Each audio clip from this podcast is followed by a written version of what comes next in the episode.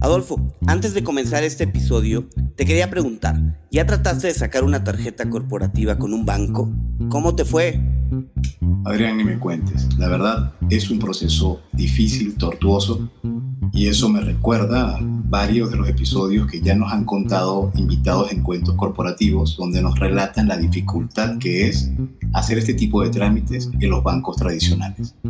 Por eso, quiero contarte de Jeeps. Gracias a ellos, las empresas se pueden olvidar de los procesos lentos y tediosos para acceder a tarjetas de crédito y financiamiento corporativo.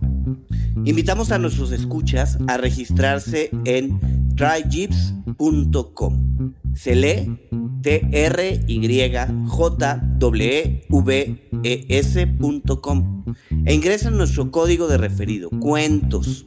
O pueden ir directo a las notas de este episodio y hacer clic en la liga de registro. Y haciendo eso, en cuestión de días tendrán tarjetas de crédito, físicas y virtuales, ilimitadas para todo su equipo. Por si fuera poco, tendrán acceso a una plataforma de gestión de gastos que hará despegar su negocio, así como también opción a capital de trabajo y créditos de crecimiento. Si quieres crecer rápido, necesitas un socio que vaya realmente a tu velocidad. Los fundadores de las startups de mayor crecimiento como Justo, Kavak y La House lo saben y por eso usan Jeeps. Yo siempre pregunto a los emprendedores eh, la pregunta why now? ¿Por qué en este momento crees que tu solución, que tu producto es relevante para el mercado, es sexy para el mercado, eh, que realmente porque el mercado se cambió, las necesidades eh, o, el consumo, la manera que estamos consumiendo las cosas, los canales, las entregas, eh, los pagos, todo está, se cambió, está cambiando. Entonces, eh, el why now para mí es muy importante. Hola, has venido a escuchar nuestras historias, ¿verdad? Entonces, bienvenido a Cuentos Corporativos el podcast donde Adolfo Álvarez y Adrián Palomares hacen de juglares y nos traen relatos acerca del mundo de las empresas y de sus protagonistas. Prepárate a escuchar interesantes historias acerca del management, startups, compañías exitosas y fracasos empresariales. Pon a tono tus oídos y disfruta de este nuevo capítulo de Cuentos Corporativos. Y como todo cuento, este también empieza con un había una vez que lo disfrutes. Adolfo, la mayoría de las historias que hemos escuchado de emprendimiento siempre nos hablan de grandes esfuerzos, de retos y de mucha soledad. ¿Será que crear una startup es siempre una labor solitaria y, sufrida? O sea, Adrián, hay muchas organizaciones y grupos que apoyan a los emprendedores. Eh, nunca es suficiente, pero la labor que hacen es importante, ya que retan las ideas para convertirlos en modelos reales de negocio y en ocasiones hasta mentores les proporcionan este tipo de orientación. Y justo en este episodio de Cuentos Corporativos vamos a platicar sobre Startup México, una organización creada hace más de siete años y que promueve la cultura emprendedora. Para hacerlo, presentaremos a nuestro invitado de diciembre diciendo como siempre las palabras mágicas. Bueno, pues había una vez un joven de origen israelí al que siempre le atrajeron los negocios, carrera que estudia en la Universidad de Tel Aviv. Crece en una familia dedicada a la diplomacia, lo que le dio una gran adaptabilidad a distintas culturas, para después llegar a Latinoamérica, radicando en Argentina, Colombia y finalmente en México. Inicia su carrera enfocado a la tecnología, desarrollando proyectos de e-commerce, apps e incluso antivirus, para posteriormente dar sus primeros pasos como emprendedor con diferentes iniciativas. Ron Oliver es junto con Marcus Santos fundador de Startup México, organización líder en nuestro país en la promoción de la innovación, la cultura emprendedora y el desarrollo económico a nivel nacional e internacional. Startup México apoya iniciativas de alto impacto con espacios físicos, mentores, talleres, financiamiento y una metodología probada para mejorar la probabilidad de éxito de las empresas. Y por si fuera poco, Ron es padre de tres hijos, le gusta caminar, viajar y conocer nuevas culturas. Ron, bienvenido a Cuentos Corporativos. Muchas gracias. Qué, qué inicio tan completo. Solo quiero aclarar una cosa que el fundador de Startup México es Marcos Dantus. Yo soy parte de los directores y parte del director de Zoom International, pero el fundador, fundador principal es Marcos Dantus. Excelente. Ron, pues eh, la verdad es que es un gusto tenerte con nosotros y te vamos a poner un, un reto. En tres minutos, cuéntanos quién eres, qué te gusta hacer, qué es lo que te apasiona. Déjanos conocer un poco de tu plano personal. Bueno, me gusta, mm, me gustan los retos, me gusta siempre conocer y, aprender y aprender y en, ya con la, experiencia que tengo también ayudar a, la, a los jóvenes y a los nuevos emprendedores eh, aquí en México y en toda Latinoamérica, todo el mundo. Eh, siempre innovar, siempre buscar dos o tres pasos más adelante. Eh, lo que me hace feliz es eh, parte del éxito que veo que la gente va más adelante y pues este círculo personal y, y también eh, puede ser de empresa o de, de, de la economía o el impacto que está generando este emprendedor para mí me hace mucho feliz y si yo siento o, me avisan que yo tengo un pedacito de esto, un, un de arena en, todo esto, realmente esto es lo, lo que estoy buscando y le, lo que me hace feliz. Ron, ¿por qué sientes que hubo la necesidad de crear Startup México? ¿Qué problema identificaron y qué los motivó a hacerlo? Bueno, estamos hablando desde 7, 8 años que realmente toda la parte de emprendimiento y de innovación estaba en pañales o pues lo menos aquí en México y, y había mucha necesidad de crear eh, nuevas empresas y nuevas, eh, pues la nueva economía basada de innovación y basada de, de, tecnología que realmente eh, llevó a hacer que los pasos sean más rápidos y más eh, ágiles.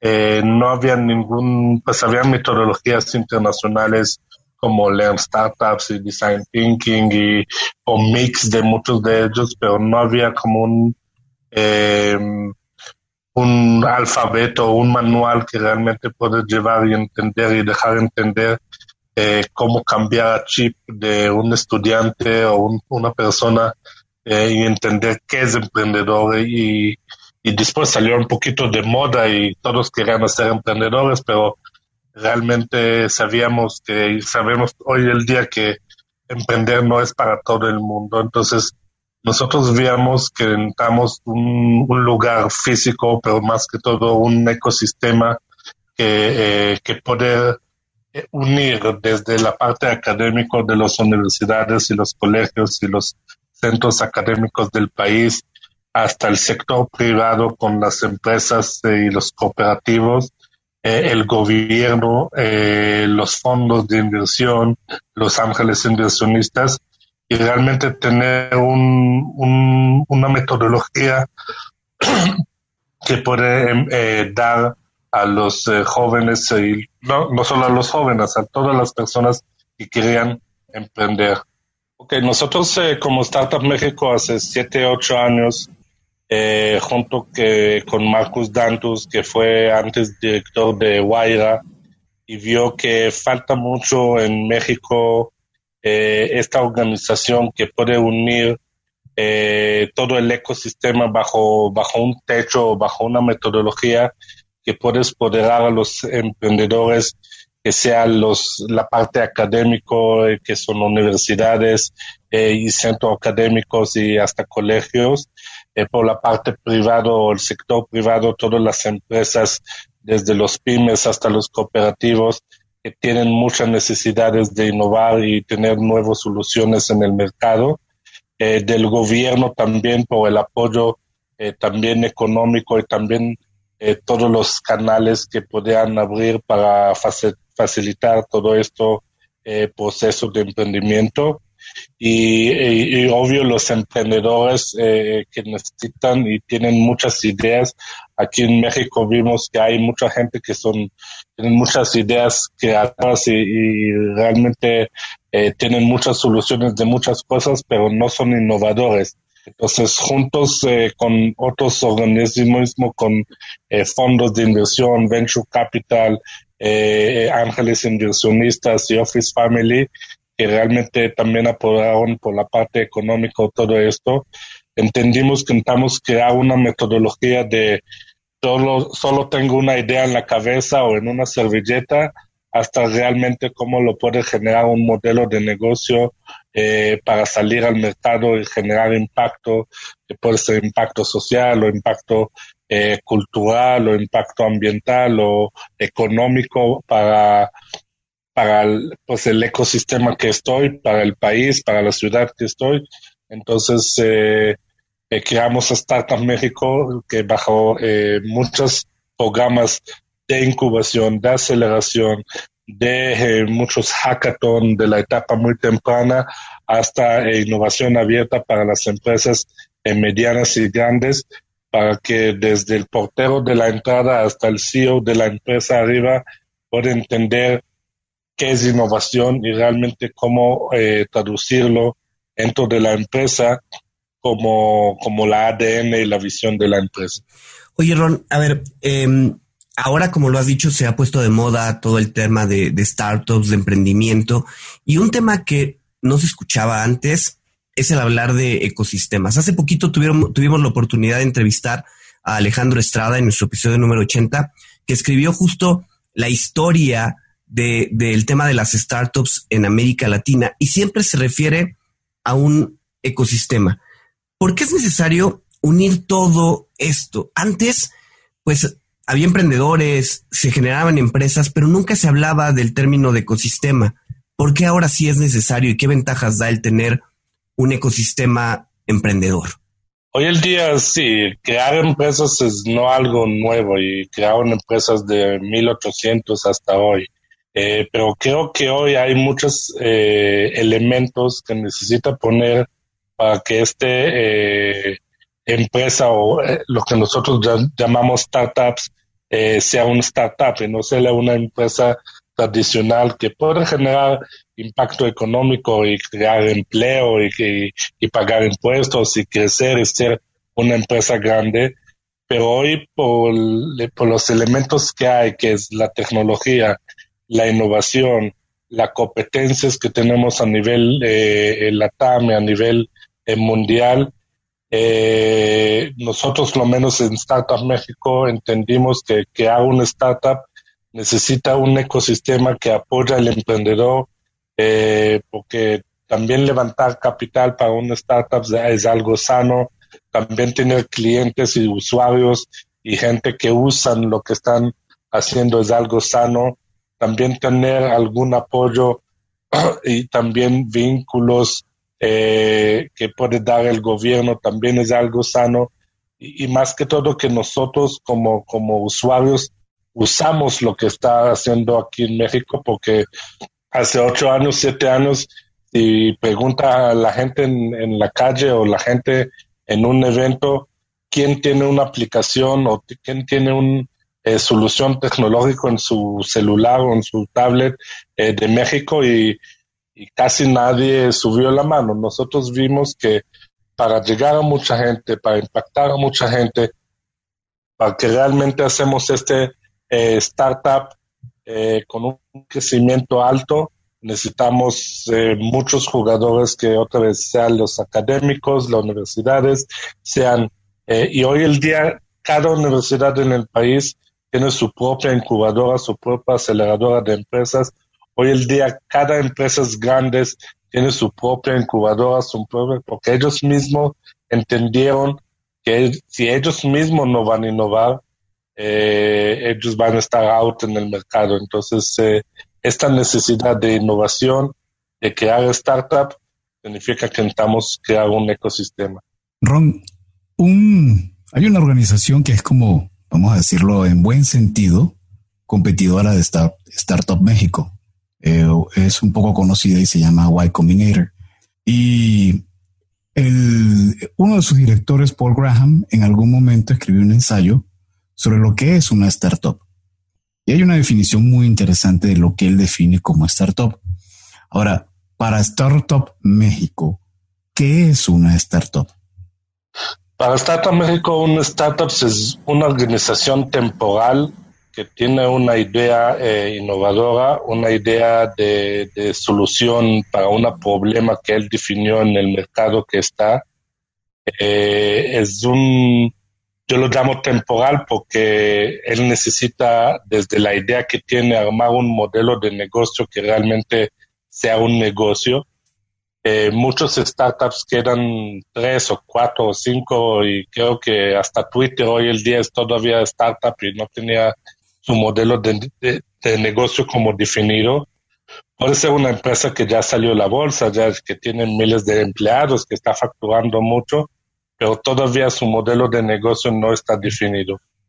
Cuanto siempre ya el startup conozca su modelo de negocio y el cliente le dice, sí, esto es su modelo de negocio, así te puede pagar y así me gusta pagarte así, eh, realmente pasa a ser de startup a una empresa. Puede ser un pyme, puede ser un pyme basado tecnológico, pero eh, ya, eh, ya es una empresa con facturación, con empleo, con empleados, con, eh, con un círculo de venta muy definido y saben muy claro qué hacen el lunes a la mañana para que el viernes en la tarde le están pagando. Y un emprendedor o grupo de emprendedores eh, todavía no están aclarando este modelo de negocio y no lo están probando eh, veces, eh, todavía es un startup. Es un startup que está probando su modelo de negocio a través de, de dar solución a un problema real y cuanto ya el modelo de negocio está estable, ya es una empresa, ya no es un startup.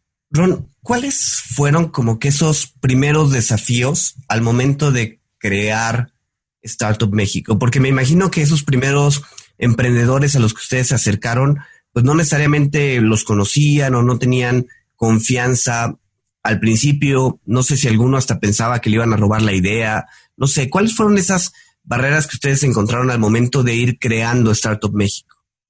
Bueno, el momento que nosotros eh, creamos eh, nacieron otras iniciativas eh, del gobierno, más que todo había INADEM y, y por México, y que realmente INADEM eh, eh, dio a México y a otras incubadoras, aceleradoras en el país, mucho confianza a la gente que, que sí, nosotros estamos, Startup México somos una empresa privada, no somos parte del gobierno, pero cuando hicimos convocatorias con el apoyo del gobierno, esto realmente dio como un poquito confianza a la gente, pero todavía habían lo que tú estás diciendo, quiénes ustedes, por qué voy a estar ustedes, y más que todo la gente querían entender cómo entro y cómo salgo eh, después de un programa de incubación, porque nuestros programas fueron de tres meses, de seis meses, de un año, y la gente no quería más que todo perder el tiempo de entrar a un programa que al final del día salgan igual. Entonces, quieran conocer cuáles los beneficios eh, y no siempre los beneficios fueron económicos. Eh, nosotros sí eh, ayudamos en la parte económica, pero más que todo de abrir una empresa, tener asesoría legal y fiscal y contable y, y, registro de marca y hacer toda la figura, como tú dices, de una empresa para que después seis meses de otra vez tengo solo una idea en la cabeza hasta realmente generar un clientes felices. Entonces, esto fue como el objetivo de nosotros.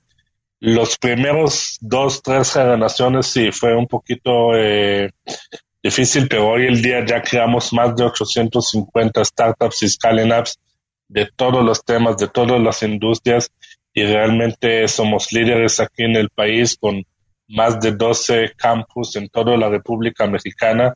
Así que no solo estamos en la Ciudad de México, estamos en ciudades eh, como Oaxaca, como eh, Aguascalientes, como Querétaro, León, eh, Nuevo Laredo, Mérida. Entonces, el conocimiento y, la comunidad que creamos, que también generó una confianza desde las redes sociales hasta realmente la comunidad que un emprendedor ayudó y apoyó a otros emprendedores en el futuro. Creo que esto es lo que generó, pero hasta hoy tenemos gente que vas a robar mi idea. Entonces, si alguien piensa que le voy a robar la idea, entonces queda con este pensamiento y, queda con su idea. La idea, nosotros enseñamos a los emprendedores que no tiene mucho valor eh, hasta que realmente no genera un concepto, un MVP o un modelo de negocio que puedes eh, mostrar que tiene impacto eh, social, ambiental, cultural y más que todo económico, porque innovación sin rentabilidad no hay innovación. Ahora, Ron, lo que es increíble es que tu pasado está lleno de diferentes historias de empresas donde tú has trabajado o que tú has creado. Es, es impresionante si entran en la en el website de LinkedIn y ven el perfil de Ron, van a conseguir N cantidad de empresas. ¿Cómo te convenció Marcos Dantos para que te fueras a Startup México después de esto? Después de todo, todo lo que has hecho. Bueno, conocimos que todavía yo vivía en Colombia. En Colombia fui eh, también eh, asistente del ministro de TIC, eh, que es Tecnología, Información y Ciencias. y junto con él creamos muchas iniciativas de emprendimiento también en Colombia, también en Bogotá, también en Medellín y en todo el resto del país. en algunos de estos eventos un amigo común eh, eh, presentaron y otra vez él todavía estuve como director de Guaira y él dice un día voy a crear Startup México y me gusta que eh, sea un parte de, este equipo, de esta iniciativa. Él dice cuando abre me llama y así, así llegué a México. cuando llegué a México llegué en un procesamiento que sí, me gusta como emprendedor seguir creando y seguir hacer eh, nuevos startups y lo estoy haciendo hasta hoy. Eh, pero llegué con, también en un pensamiento que me gusta también ayudar a los otros, me gusta ayudar a los eh, y, crear este ecosistema en México que tenía muchos, todavía muchas ventajas a nivel Latam y a nivel México fue un desafío, un desafío de, de, mover de Colombia a México, eh, dejar a mis hijos de una manera allá y venir acá para crear nuevos emprendedores y nuevos startups. Como tenía experiencia en casi todas las industrias, desde e-commerce hasta juegos, hasta ERPs, hasta eh, IoT, muchas cosas, entonces este conocimiento me ayudó ayudar a, más emprendedores con más ideas que tenían. Ron, eh, ¿hasta dónde consideras que el hecho de venir de Israel, la Startup Nation, ha sido un factor que te, que te da cierta ventaja, ¿no? En relación a otras personas que trabajan en, en incubadoras, ¿no? Israel es, pues es conocido por la cantidad de startups que genera. No sé si, si parte de eso pues lo traigas en tus raíces, ¿no? El conocer cómo, cómo ser emprendedor desde el principio. Bueno, yo, yo, estudié en la Universidad de Tel Aviv. Cuando yo estudié todavía no lo llamaban emprendedores o emprendimiento, algo así. Eh, yo, yo, estudié administración de negocios y negocios internacionales, eh, pero mi grupo de, de, profesores o mentores y, la gente que estuvieron eh, en, pues en la época que yo estuve, ya empezaban a hablar de esto, ya empezamos a hacer pruebas de errores de negocios o de startups eh, de todas las industrias.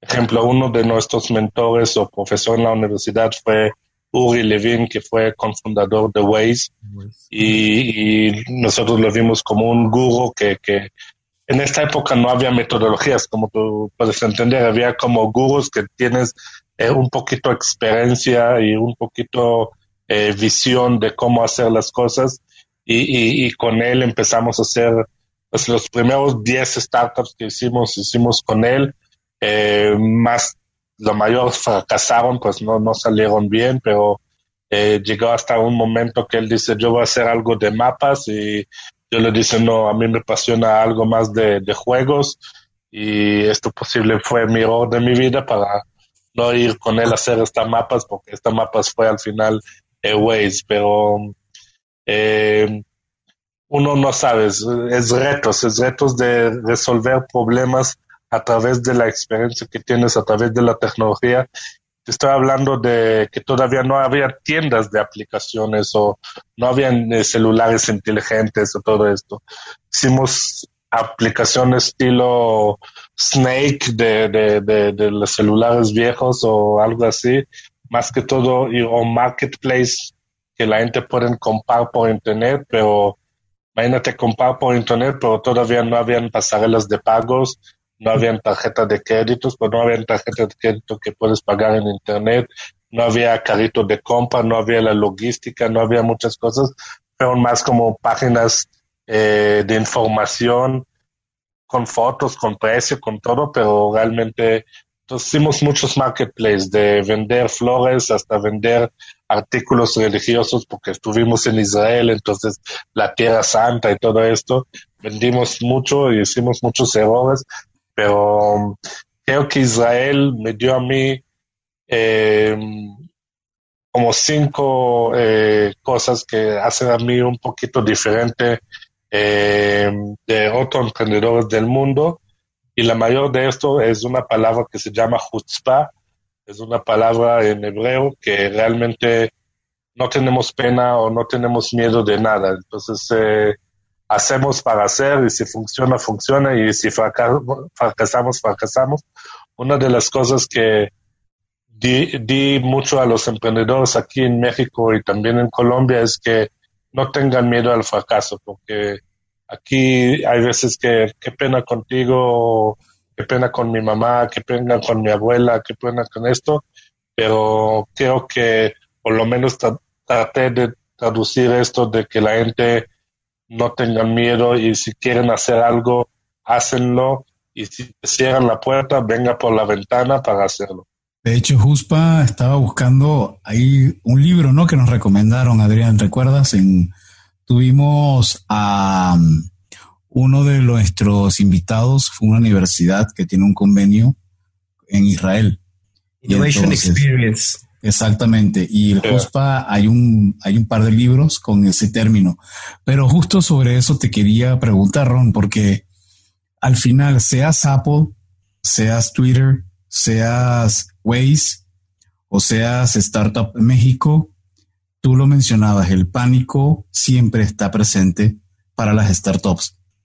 ¿Cómo, cómo tú que, eres una persona con tanta experiencia en, este, en, esta pecera tan, tan, tan increíble desde el punto de vista de las cosas que puedas creer, pero que te puede generar tanto pánico, ¿cómo haces tú para, o qué recomendación le darías a las personas que de repente dicen, no, ya hasta aquí llegué, llegó el momento de crisis, cierro la computadora y meto mi currículum en la próxima empresa y me sigo trabajando como Godín. es, es, es, parte de la locura de ser emprendedor. Hay veces que no hay esta receta que te puede eh, decir, necesita, no es algo matemático, que necesitas hacer uno, dos y tres y, y hace ping y ya eres un emprendedor. Quieres que la parte del miedo, que yo lo veo como algo muy positivo, como miedo de también fracasar o también eh, eh, eh, realmente que conozcan todo lo que estás haciendo es parte de, necesitas saber manejarlo. Yo, yo al principio tenía mucho miedo desde cómo presentarme al frente del público o cómo hacer el pitch, lo que, que conozcan o, cómo realmente sacar de mí esta idea que, para mí fue una idea muy buena, pero para otros fue una idea muy loca o, una idea que seguramente no va a existir. Entonces, creo que esta pasión, este eh, em, no tener miedo de, fracasar o, si vas a fracasar, también saber cómo hacerlo, pero eh, realmente salir siempre adelante, buscar realmente, em, si hablamos de Israel, entonces nuestro pueblo, ejemplo, pero con mil cosas de diferencia, pasó el holocausto donde em, mis abuelos pasaron allá y, muchas cosas que nosotros recibimos desde la cultura de también que estás en la última escalera o la, que no tienen clientes y no te compran y no te pagan y no y no tiene usuarios y la gente y, y tu mamá y tu novia y todo el mundo está diciendo lo, lo que está haciendo es mal, eh, buscar la luz y buscar la esperanza que hay. Si tú crees, y tú tienes la pasión que, que, que vas bien, eh, hágalo, hágalo y, esto. Si hay veces que necesita entender con experiencia esto que, que ejemplo, el tiempo eh, de salir al mercado no es el mejor tiempo o que llega un coronavirus y está cambiando los juegos del mercado o, hay un impacto que, que, no está en tus manos, que necesita también entender, eh, decir hasta aquí y de aquí mejor eh, cierro y cierro bien para poder estudiar los eh, mini fracasos que tenía o los eh, cosas débiles o dolorosos que me pasé para empezar otra iniciativa y otros em, startups. Creo que los cuatro éxitos que tenía en mi vida por parte de startups llegaron a través de fracasos que tenía antes. Entonces, es saber sí, hay veces bajar la cortina, pero también de una manera eh, dejarla siempre con un poquito luz porque uno no sabe si viene de tu corazón que estás sintiendo que estás resolviendo un problema real a la gente, la solución puede cambiar eh, muchas veces. Una de las frases que yo recuerdo de Uri Levin es que estamos enamorarnos en el problema que estamos resolviendo y no tanto en la solución que estamos haciendo. Antes de continuar con nuestra entrevista, te queremos recordar lo que mencionamos al principio de este episodio. Se trata de Jeeves, la fintech con la que las empresas se pueden olvidar de los procesos lentos y tediosos para acceder a tarjetas de crédito y financiamiento. En Cuentos Corporativos te invitamos a probar esta plataforma financiera global, todo en uno, con la que podrás manejar los gastos de tu empresa, solicitar financiamiento y obtener beneficios inigualables. A ver, regístrate en tryjeeps.com. ¿Cómo se lee?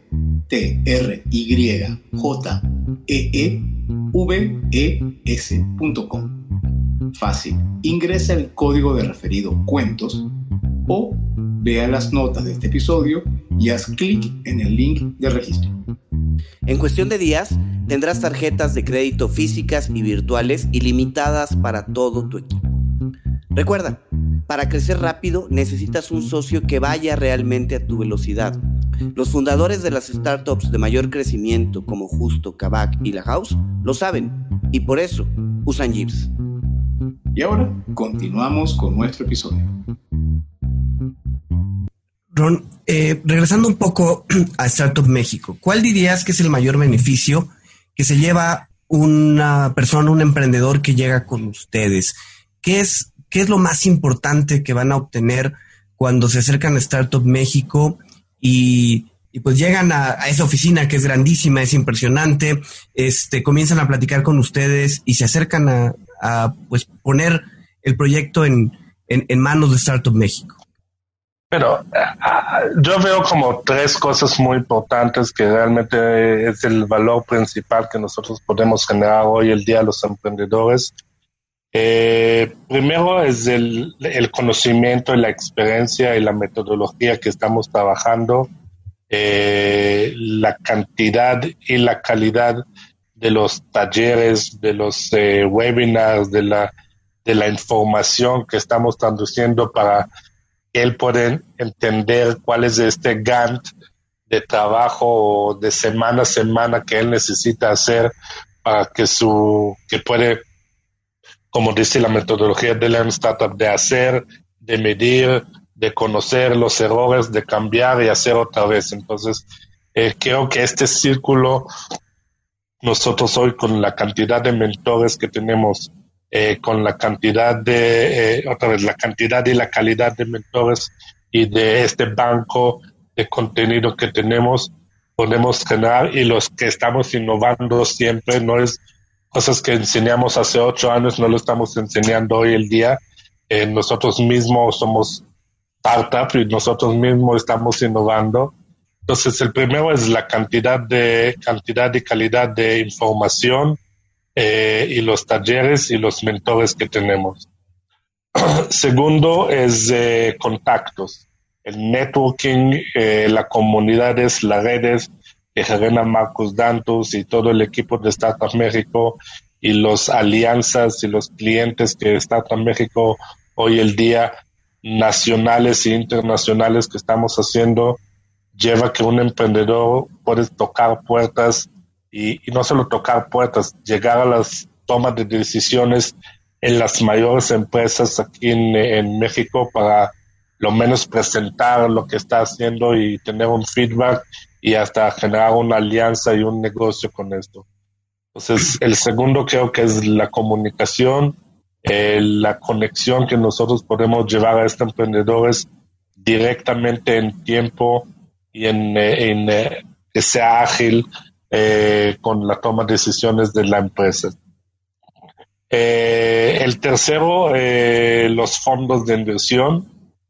hoy el día creo que desde los pymes hasta los cooperativos, hasta el gobierno, hasta el fondo de inversión, otra vez nacionales, internacionales, vean a Startup México como un centro de desarrollo, un centro de investigación, un centro de, innovación que genera soluciones de alto nivel, de alto impacto eh, aquí en el país y piden a nosotros estas soluciones. Y sentimos esto mucho ya con, esta pandemia, donde otra vez desde el gobierno que pidieron a nosotros soluciones de, educación y de ciberseguridad y de smart city, hasta eh, cosas de fintech, hasta cosas de cannabis, hasta cosas de IoT, muchas soluciones que, nacen en Startup México o que Startup México conectan con otros emprendedores otra vez a nivel nacional y otra vez internacional. Eh, otra vez, perdón la comparación, pero Y Combinator dice que su mayor logro es Airbnb y me parece que Uber y creo que también Rappi. ¿Cuál sería el, mayor logro hasta ahora de Startup México entre las empresas que ustedes han logrado coachar? Bueno, por nombres te puedes enseñar mucho. La verdad no son a nivel Airbnb o Uber o algo así. Y Combinator conocía como un acelerador a nivel eh, internacional, como los líderes a nivel internacional. Eh, tenemos, te puedo enseñar muchos nombres, pero para mí es cómo tú estás midiendo el éxito y para ti qué es un éxito para una empresa.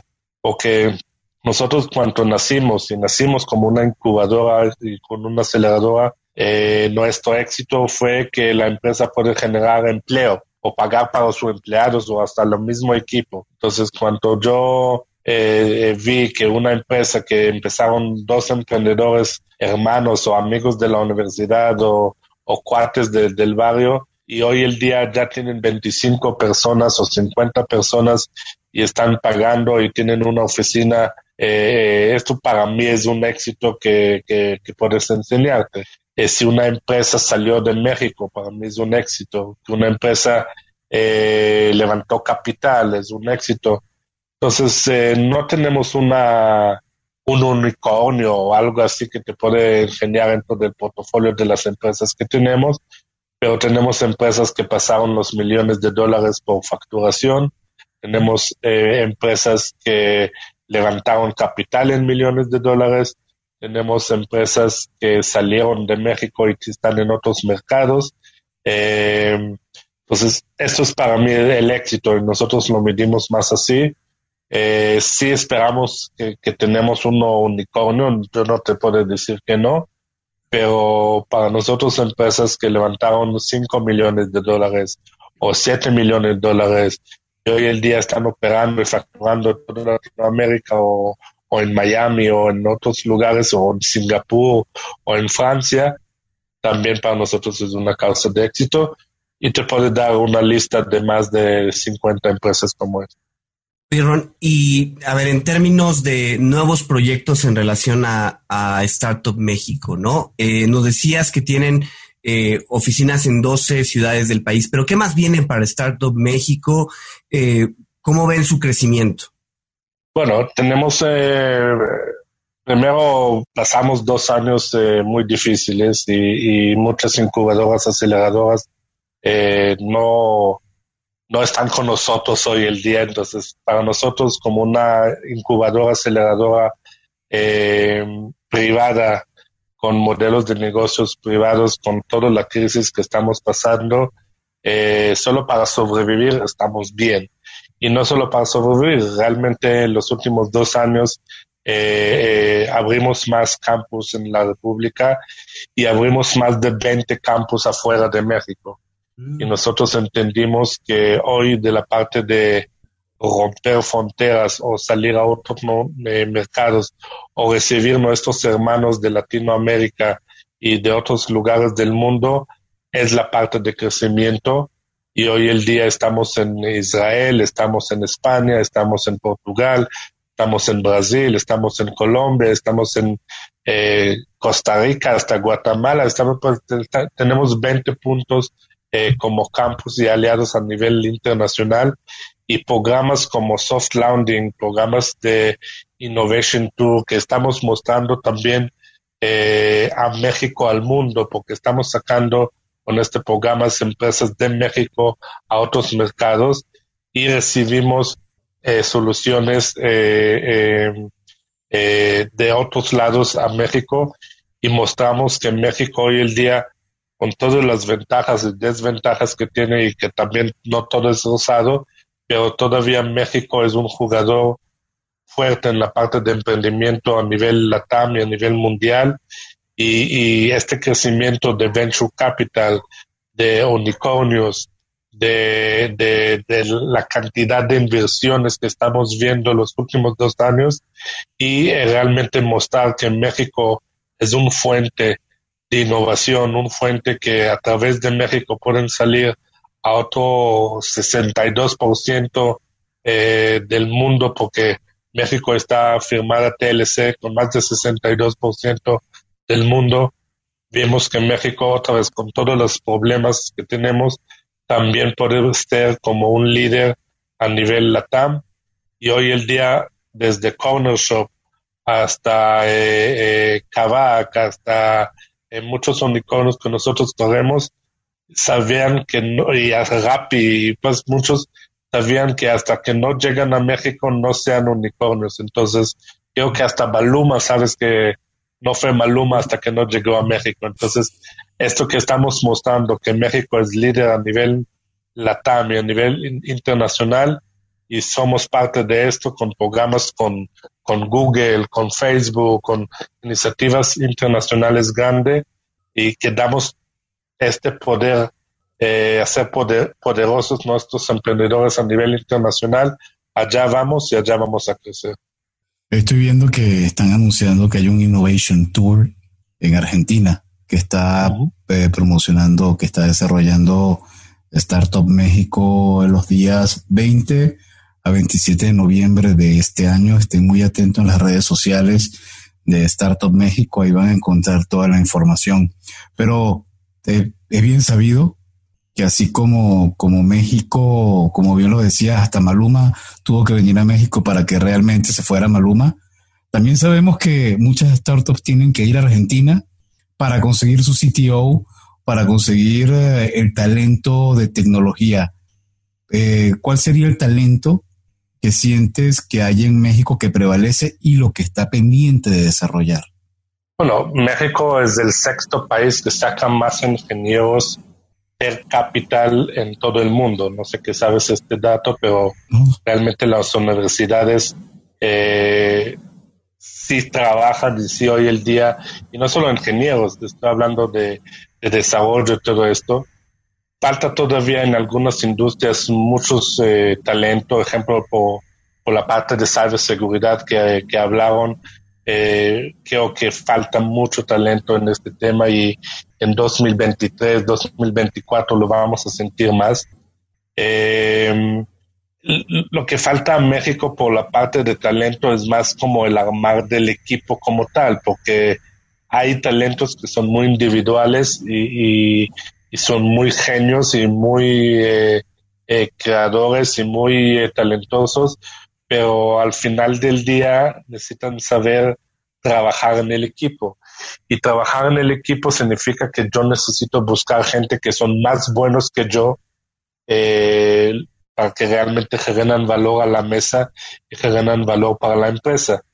Entonces, si bajamos la barrera de, del time zone y de la cultura y del eh, de la idioma, realmente creo que nuestros hermanos que están en Chile, que están en Argentina, que están en Perú, que están en Colombia y otros países, podemos generar equipos muy, muy eh, poderosos para dar fight y competencia a todo lo que va en el mundo. Creo que, eh, y, si estamos hablando de unicornios, puedes ver el ejemplo de Clip, puedes ver el ejemplo de Kavak.com, que son unos eh, equipos mixtos de venezolanos eh, con, mexicanos y mexicanos con brasileros y brasileros con colombianos. Entonces, creo que este valor que cada uno de su cultura, de su como la manera de pensar y, poder generar unos equipos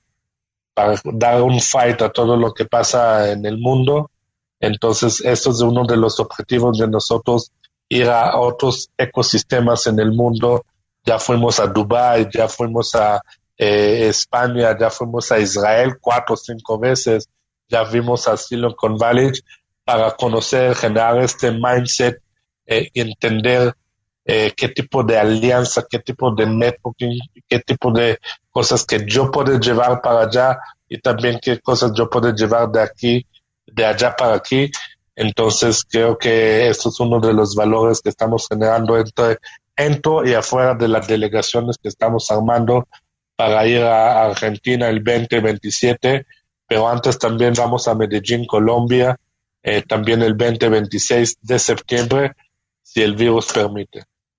Tú has tenido oportunidad de platicar seguramente con miles de emprendedores, de revisar una cantidad enorme de proyectos y todo.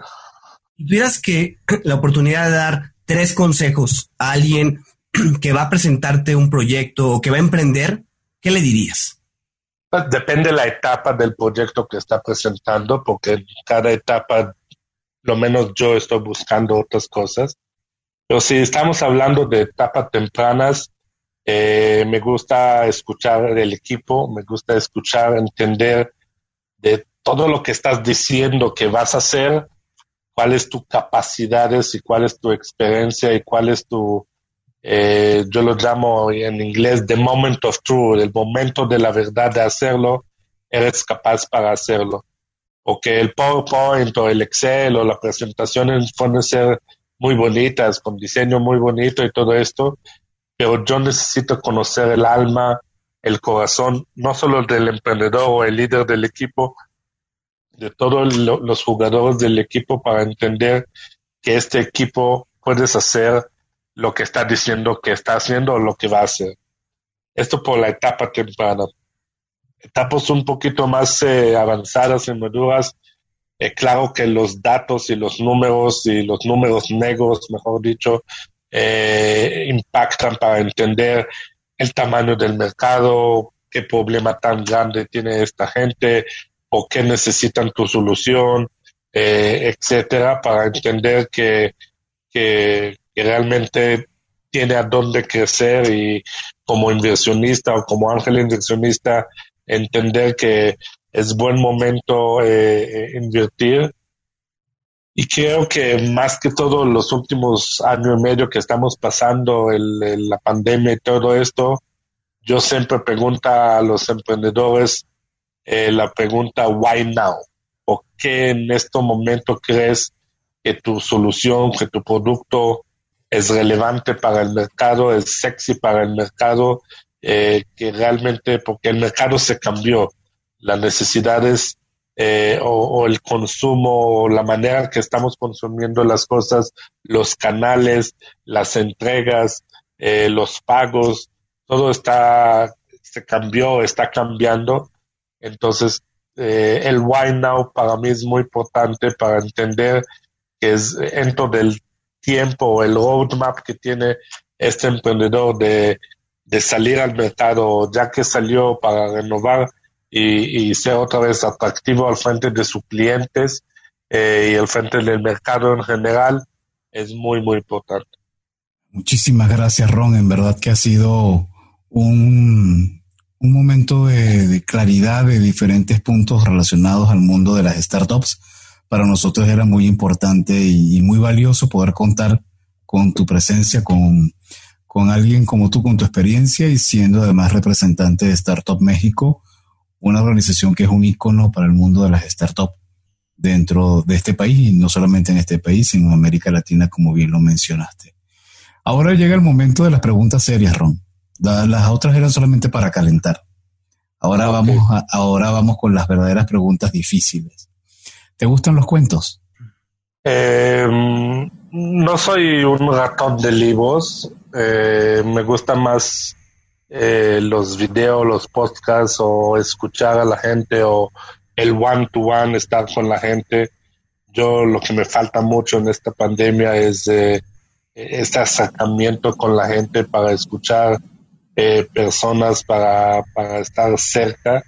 entiendo el Zoom y el, Zoom y el, el Google Meet y todo esto está bien, pero a mí me falta el acercamiento entonces me gusta más como los cuentos personales, los cuentos eh, reales, los cuentos que realmente me generan valor de entender la cultura del país, eh, cómo piensan la gente, cómo actúan la gente.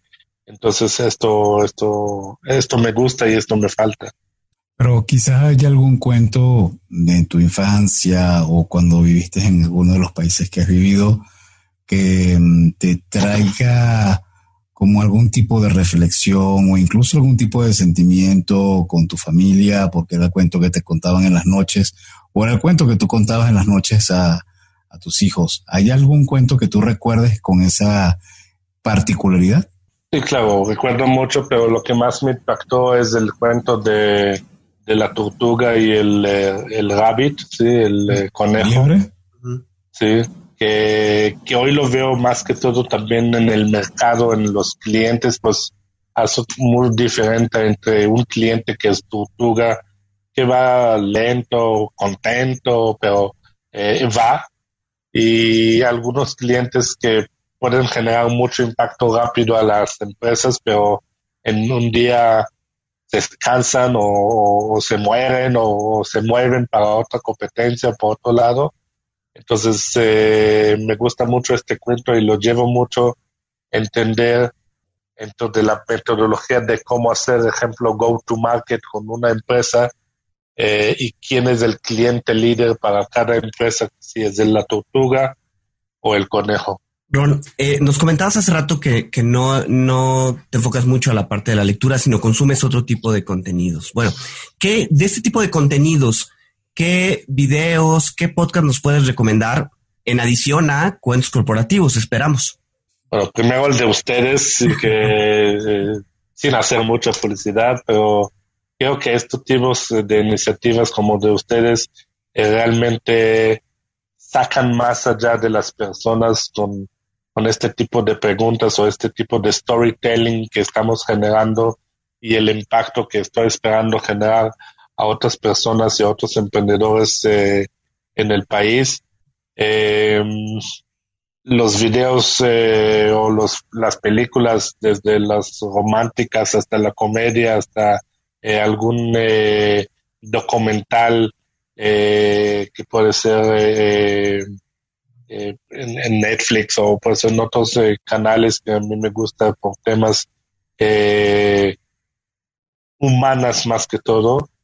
Eh, obvio, por ser israelí, me gusta mucho las noticias y qué pasa y por qué pasa y la política y todo esto también. Estoy invirtiendo un un poquito tiempo para ver, pero mm, me gustan las personas, me gusta conocer bien las personas y ser humano de, esta manera. ¿Y, te gustan los gadgets? Ah, que me, regalan. Pues también compro, pero hace cinco días tenía cumpleaños y me regalaron aquí como tres o cuatro. Entonces todavía estoy como buscarlos. Y hasta ahora, ¿cuál sería? y jugar con él. ¿Y cuál sería de los gadgets que tienes hasta ahora lo que el que recomendarías a la gente que diga, wow, yo les recomiendo o una app o Alexa o hay alguno en particular que tú sientas que debes recomendar?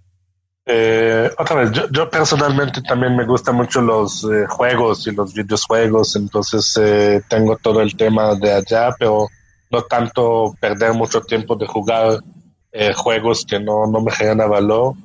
sí estoy buscando los juegos que son de pues, sociales, que, que pueden ser desde el equipo tengo mucho, pues tengo una startup que se llama Overwolf que realmente genera un kiosco de, de herramienta por los eh, jugadores.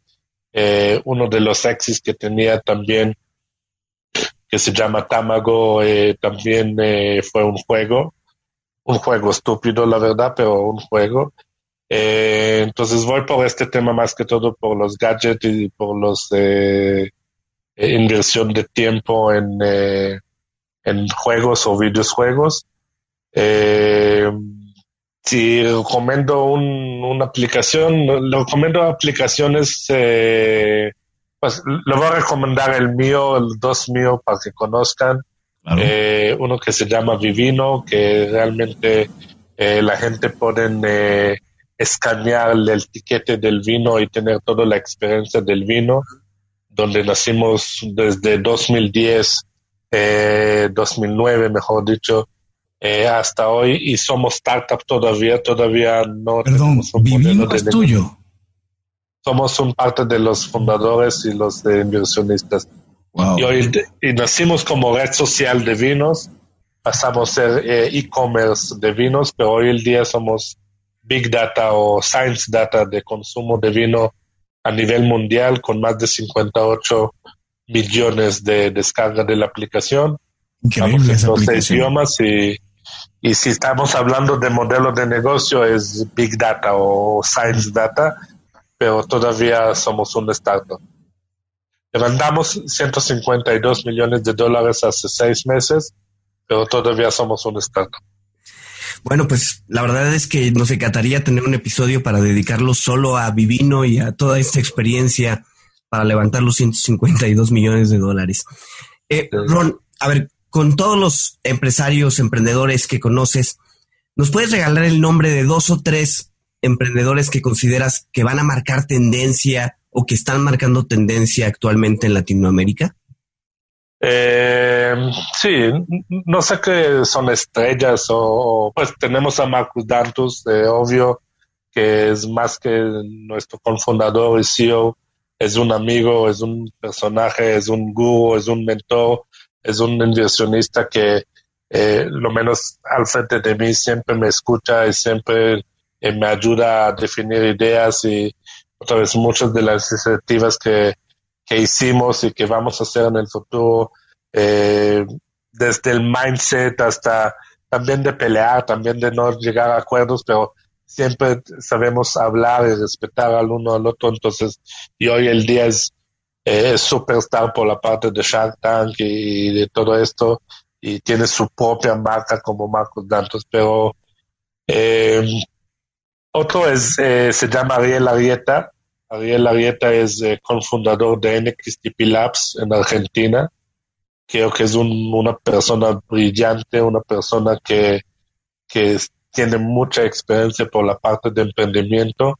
Si están buscando un libro para leer, entonces eh, le recomiendo el libro de él que se llama Apréndete a Emprender de Ariel Arieta. Entonces creo que el Ariel Arieta también para mí eh, fue y todavía también un amigo, un mentor, un gurú que lo escucho mucho. Eh, otra persona es Uri Levin.